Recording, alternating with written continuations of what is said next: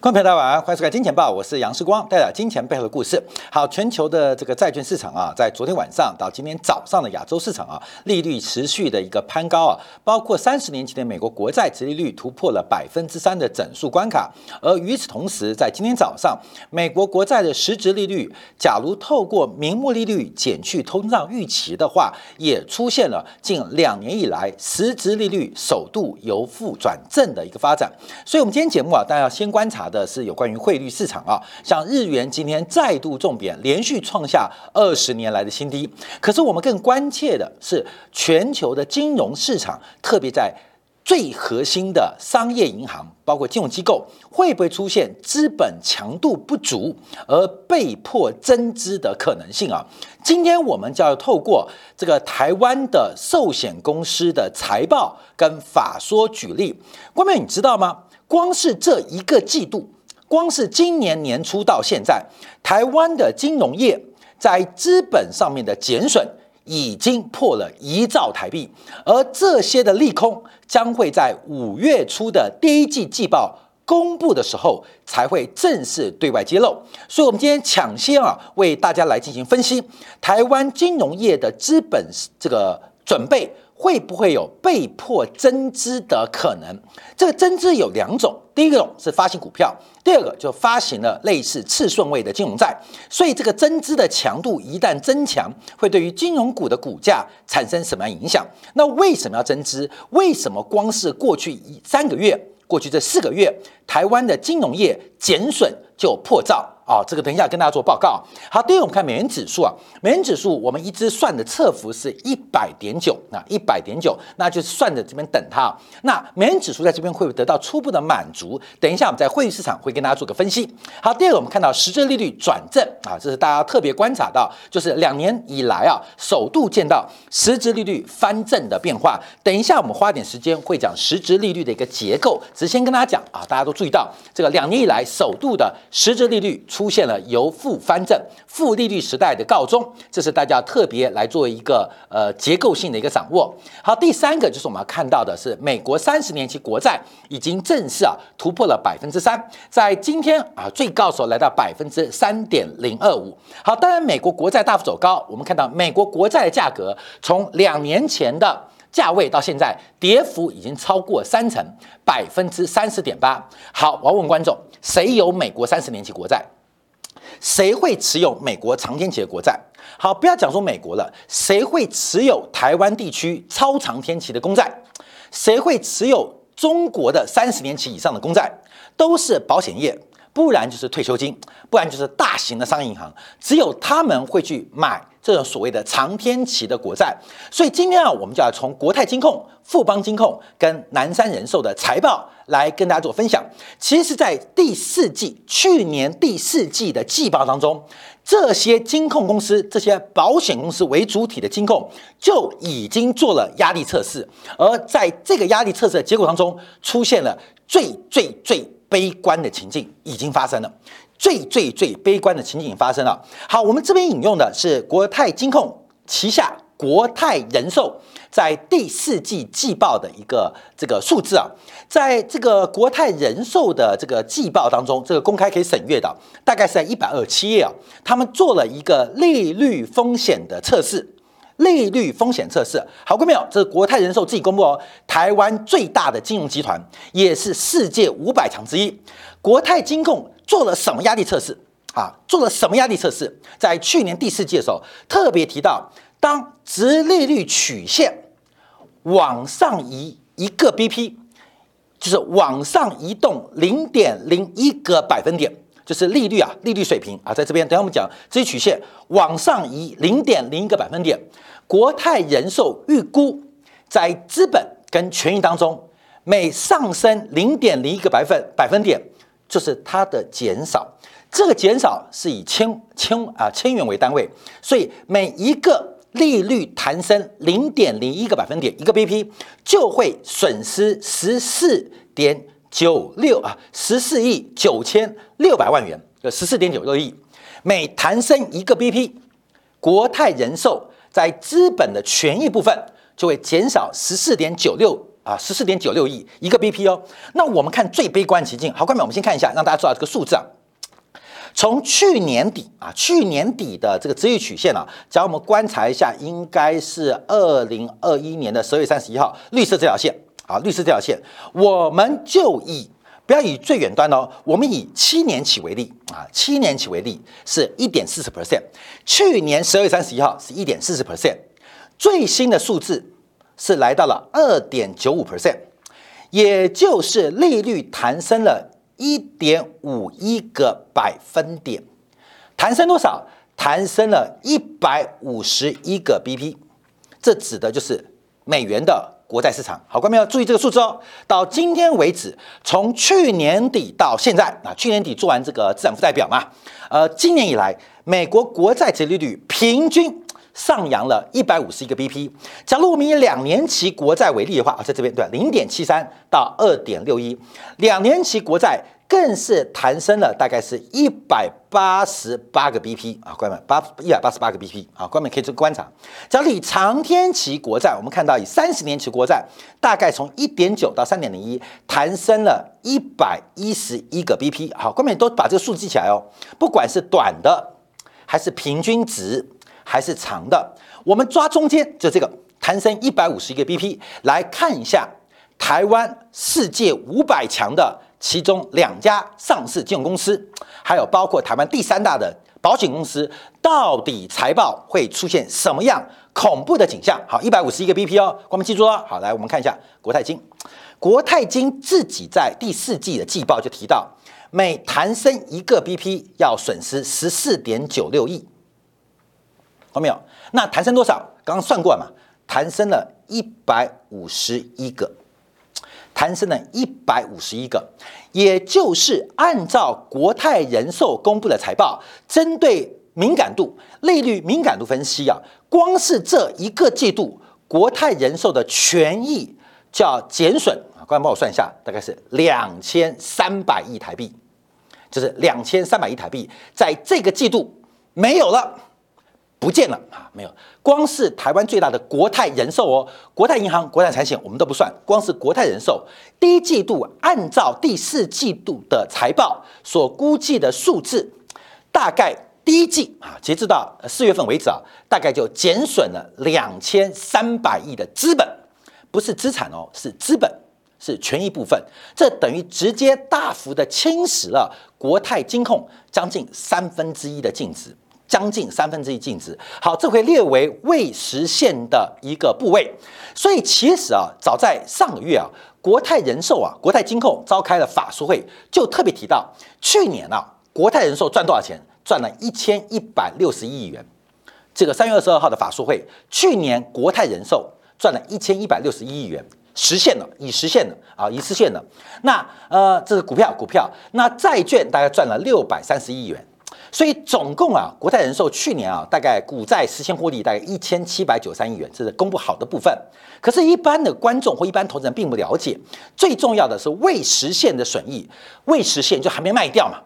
本来本来在二零二零年有一千九百四十六亿，到了去年底只剩下一千零二十一亿，也就是已实现的赚了一千七百九十三亿，未实现的部分少了。少了九百二十五亿，那这一块是 EPS，这一块是净值的减损，净值的减损，这是光是去年一整年美国国债缓步推升，就减少了九百二十五亿的未实现损益。那现在我们按照国泰人寿的精算，光是国泰人寿这家公司，恐怕就会接近这个风险。跟这个资本的减损啊，就是一口气啊，就把国安金控的总资本总权益啊，可能会吞噬将近三分之一，列为未实现的一个损失当中。好，看没有？这是国泰金控啊，第一家啊，国泰金控的国泰人寿啊。我们看第二家富邦人寿啊，富邦人寿同样在富邦人寿在去年第四季最后一季度的财报当中，同样有做利率风险的分析。同样有做利率风险分析哦。好，各位，我们看一下他怎么说的。这是富邦金融自己公布的啊，自己公布的，就是啊，按照美元的直率曲线，每上升零点五个百分点，就有可能亏损或是减损啊，应该叫减损三百七十九亿台币。那刚算过嘛，总共美债今年弹了一点五一个百分点，也就是富邦人寿在权益部分的减损大概已经超过千亿。国泰将富邦因为美债的重挫，光是一月一号到现在的四月二十号，大概就已经损失了超过三千亿元的减损。好，这是富邦金控啊，这是台湾第二家。好，第二家。好，观众们，我们今天因为不可能讲太多，我们再看一下台湾的第三家，叫南山人寿。那南山人寿就是所谓的润泰集团、润泰全、润泰新转投资的南山人寿啊。因为南滩南山人寿啊，过去啊对于债券市场的布局更多跟更大，所以我们看一下南山人寿在去年第四季季报所做的公布，就是按照利率的变化，每升一个百分点。包括了损益跟综合损益，总共合计会影响两千两百四十三亿。利率每弹升一个百分点，就是国债价格会跌，每一个百分点会减损两千两百四十三亿。那现年弹了一点五个百分点嘛，那简单算就是三千三百亿不见了，三千三百亿不见。我先跟他报告，就是按照。这三家公司的上市公司第四季度的财报本身自己做的一个利率敏感性的分析跟估计，那当然具体的财报等五月初才会公告，可是但金额不会差非常远，大概就这个数字，可能上下可能差个两三百亿、三四百亿有可能啊，呃，这个需要精算。可事实上我们看到国泰、富邦、南山这三家公司今年前四月份。资本的减损，权益的减损就已经超过六千亿元了。所以，我们看到这个是台湾部分啊。那买美国公债的只有台湾的金融业吗？大陆的保险有没有？香港的保险业者有没有？韩国的香港业有没有？台湾的劳工退休金有没有美债？有。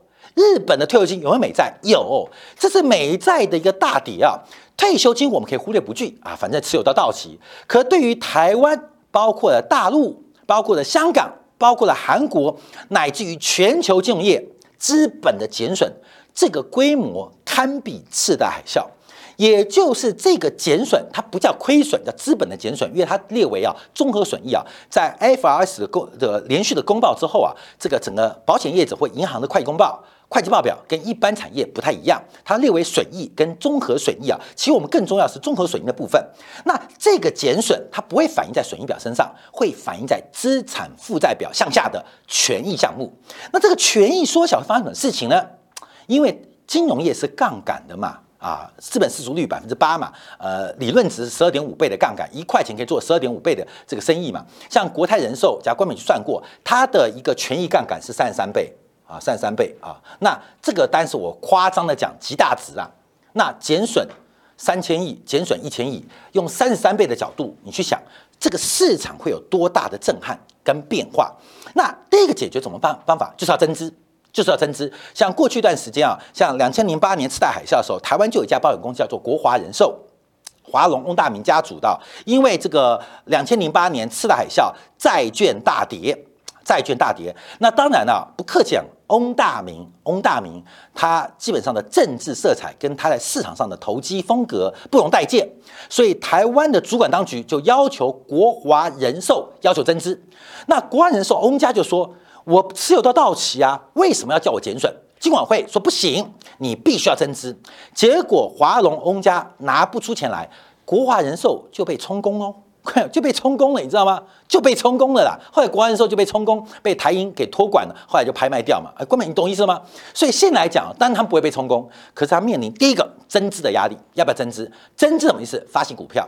那假如要补这个资本额，要发行多少股票啊？好，第二个方法，发行次数位债。那次数位债基本上会影响到股东权益的报酬率。所以我们看到，在五月初的时候会非常精彩。你可以看看台湾的保险业者，乃至于全球的这些保险或金融业者，你会看到它减损的风暴。以上的资料我们都用公开资料跟大家做说明。其实观众比较不会去看到这个部分啊，就是南山人寿也有公布这个利率。我跟你讲哦，他们甚至还有做压力分析，就是压力分析，就是美债利率怎样。那会亏损多少或减损多少，基本上都有做。所以你去翻他们第四季季报，各位，你上网自己查，都可以翻得到。这个会分为在它的主项目财务报表最下面，有的叫做其他栏位，或叫做风险栏位啊。看到没有？国泰啊叫其他栏位啊，国泰是风险栏位，富邦就其他栏位。你自己找，大概都是在他们第四季财报的一百二十多页到一百四十多页，就是整个财报的末端啊，就是尾端啊。为什么？通常大家看财报不会看后面，就看前面几页嘛，就基本上损益表、资产负债表顶就就够了哈。顶多看看现金的这个流量表就不会看了啊，说前十页看完了。其实其实啊，会计报表后面的才重要，后面的很重要。所以通常哎，你看国泰人寿、富邦人寿、来人寿财报，看到一百二十几页，你看到都睡着了，对不对？但今天啊，世光跟我们见报团队帮你翻出来啊，让大家了解到为什么我们关心美债，关心美债。关美，你可能手上没有美国国债，可是你要知道，美国国债的一个重挫跟大跌。跟你什么关系？也就是养老金也好，退休金也好，保险公司也好，当然不至于破产，可是即将面临一个极大的增资压力。对于股东来讲，对于债权人来讲，基本上都要注意到这种市场的资本不足的风险可能，而它正在发生，它正在发生。所以，我们今天看到美国国债百分之三了啊！之光每天讲国债，你讲点股票好不好？其实我们关心的是大家的财富，因为台湾最大的持股人也不就是保险公司嘛，也是保险公司。那保险公司为了要弥补这些资本的减损，它就可能把手上已经有获利的进行实现，进行一个对冲，不然财报很难看嘛。所以我们看到目前美国国债大幅度的下跌，利率的狂喷，其实对于全球的金融业。影响极大。那为什么叫金融危机啊？因为其实金融危机最怕的就是流动性枯竭。那为什么会流动性枯竭？通常就是金融交易当中啊，主要的对手信用出现风险，形成了信心危机。所以流动性枯竭一旦发生，就像两千零八年，就像二零二零年三月一样，美联储才要进场干预。那现在因为资本不足问题，随着第一季季报。管你台湾的，管你香港的，管你大陆的，还是德国、法国、英国的，还是美国的，相继公布，那随之而来的就是增资压力。你不增资，你就只好去杠杆，减少资产负债表规模。那只有增资，才能解决目前美国国债大跌对于资本或权益减损的压力。好，观众朋友，这是我们今天跟大家特别要做分享的一个变化。好，那我们昨天大家特别提到还有国债。台湾公债啊，刚刚我们只讲到这个美国公债哦，还没讲台湾公债。关美，你看台湾公债，台湾公债也在崩啊。今年的一月十号，台湾公债的收益率百分之零点二八五，到今天最新的数据啊，是来到一点零一五啊，一点零一五。这是按照台湾的等系统 OTC 市场所做出的一个观察啊，也代表台湾债券市场的价格跌幅是非常非常的大哦。台湾债，我们看到台湾公债的主流券。折率曲线也正在由正转负，由正转负，所以不仅是海外的投资，包括在境内的投资都出现极大的一个减损压力。好，这要大家特别观察，所以不要到五月初的时候把你吓坏了，甚至到下半年啊开始增资的时候，筹码开始印股票去筹钞票的时候，你会发现怎么拉都拉不动，因为股票印太多了，次顺位债发太多了，股票动都不会动，不要说动了。跌都来不及跌，为什么？就是发行股票嘛，从一张变两张，两张变四张，四张变八张嘛，拼命印股票，为什么要增资？所以我们可以看到，这次美债的一个下跌，到目前为止啊，其实快速的侵蚀各个这个金融业的一个资本。我之前节目有提到，因为我们在这个金融业啊，不管保险银行当中，都会做成一个很重要的一个分类。通常啊，最上层的叫以交易为目的，我在这前一个交，中间叫做被公出售。啊，我再次强调要跟大家讲哦，最下面叫持有到到期，就是每一个资产它都会分类，是摆在以交易为目的，还是被公出售，还是以持有为目的。在这个资产建制的时候，同时就要申报分类它持有的空科目。这一次全球国债的重挫跟崩盘，这是前所未见。我可以大胆讲啊，目前很多台湾。或是海外的这个交易中项没见过，因为过去只有以交易为目的的资产有可能碰到周停损、月停损或季停损，而这一次包括了被公出售，都出现大面积的月停损跟季度停损，甚至连停损，所以使得很多的这个呃交易员完全不知所措。因为这个是核心资产，这更是核心资产，怎么会碰到了风险的警示？风控部门会不断发出警告，因为这已经碰到了年度停损，甚至长天期的停损。那以前没发生过，作业手册没有这些东西，所以我们看到最近为什么债券崩那么快？因为形成了一个多杀多的环境，债券市场目前说实在话，时光认为抄底。抄底，可是为什么会抄底？主要就来自于退休金啊、保险公司啊、银行端的多杀多跟停损，因为没见过，不知道怎么办，你知道吗？感觉今天不卖，明天还更低；明天不卖，后天更低，所以就形成一个多杀多格局。所以我们看到美国国债、全球国债一路选崩，而利率、直利率就因此飙高。所以这目前的一个架构跟结构，必然会在下半年开始发酵。这光淼特别留意。所以当哎当花起当摩根、当国泰金、富邦金到市场来跟你抢钱的时刻，那这个从筹码跟流动性当中它的变化，我们要特别做留意。好，第二个部分啊，第二个大部分，我们就要回来看一下。我们在这几天节目有提到啊，因为我们有金钱报节目，有个金铁杆的付费订阅制啊，所以有时候我也不知道我讲在哪边啊。但基本上我们在金钱版、金钱报的部分，就应该把今天主要重点的消息跟大家做分享了。那金铁杆部分可能会更深层的，或更针对某一个这个。呃呃，专题啊进行分析啊，其实并不会损害金钱报免费观众的一个收看的一个这个权益啊，因为我们是把节目拉长，并不是把节目缩短啊，基本上是把节目拉长，并不是缩短。好，我们这个有提到，因为按照 CPM 模型，官宝再次强调啊，再次强调这个大家这个财管是必考的，因为个别资产的报酬率，它必定跟无风险利率跟市场的组合报酬率有关。所以这个数字，关键这个公式在这边，无风险报酬率乘以贝塔，贝塔当中是系统减去个别报酬率，那跟贝塔之间的关系形成总报酬率。所以基本上这个贝塔，假如我们假设于一，就是这个资产跟大盘联动是高度正相关，零就是没相关，正一就是高度正相关，负一就是绝对负相关。什么正相关？大盘涨一 percent，你就涨一 percent，那是正一就是一，大盘。涨还跌，你都不动，那就是零。大盘涨一 percent，你跌一 percent，就是负，呃，就是负相关啊，负就负一。我们先假设大部分产品都是接近贝塔值接近于一啊，为什么？因为所有资产加起来就等于市场嘛，所以会趋近于一。所以这个公式算下来之后，这两个会减掉。这两个会减掉啊，这两个会会会有个扣底的一个动作啊，会有个扣底动作，所以这个数字无风险利率的变化到底在什么地方？就关键在于啊，关淼最会减掉，哦关键在这个跟这个的差值，在这个跟这个的差值，它会在这个过程中出现一些变化跟掌握，所以。无风险利率一旦走高，对于个别资产的报酬率会有排挤的作用。那基本上 C P M 是最基础的。我们再从高高等的这个高戈登的高登的股利增长模型做观察啊，因为股价基本上是怎么来的？就是每股的股利进行折现，进行折现。譬如一年赚五块钱，假如折现率是百分之二的话，那股价就是两百五十块。假如折现率是百分之十的话，股价就是五十块。那折现率怎么来的呢？第一个，我们看到包括了无风险利率，加上风险贴水，再减去成长率啊，成长率包括台积电平均一年成长百分之八、百分之六，长期涨率是多少？那基本上就是无风险利率加上风险贴水减去它的成长率。好，观众有这个公式有看到，所以这个股价要越涨越高，怎么办？分母要变小。那分母要如何的变小呢？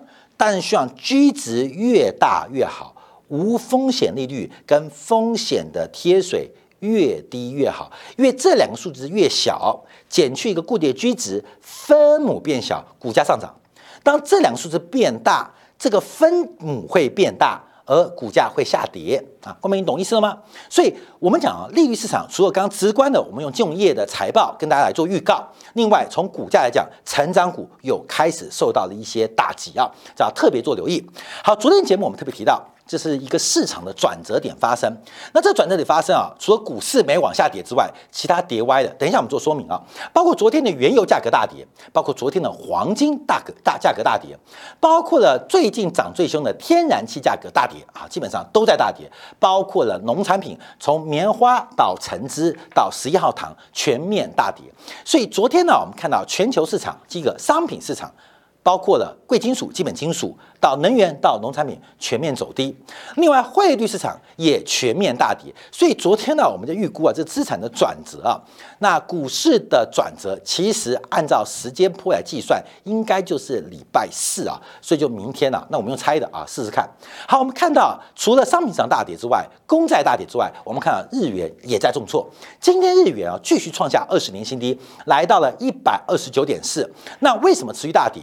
因为现在疯狂的市场机构人在抛售十年期国债，关明你去想想看啊，假如以国泰人寿为例，美债都跌成这样子了，我怎么去卖美债嘛？我卖了就要把未实现的亏损实现嘛？那我的财报很难看，我摆在未实现上目，摆在综合损益栏目当中，基本上一般投资人看不到，就不会怪我嘛。一般投资人没有那么聪明嘛。可是我拿来卖就变已实现了，哎，我的 EPS 就从八块变两块了，那怎么办？没办法卖，日本国债最好卖。为什么日本国债很好卖？因为日本国债有日本央行的托底，利手零点二五 percent。所以现在全球的金融业为了这个交易员为了你 bonus，或是为了缓解流动性危机，全部开始砸日本国债。那日本央行怎么承接呢？日本就是买嘛，怎么买？印钞来买嘛。所以日本央行为了撑住日本国债的卖压的，就不断的印钞票来接。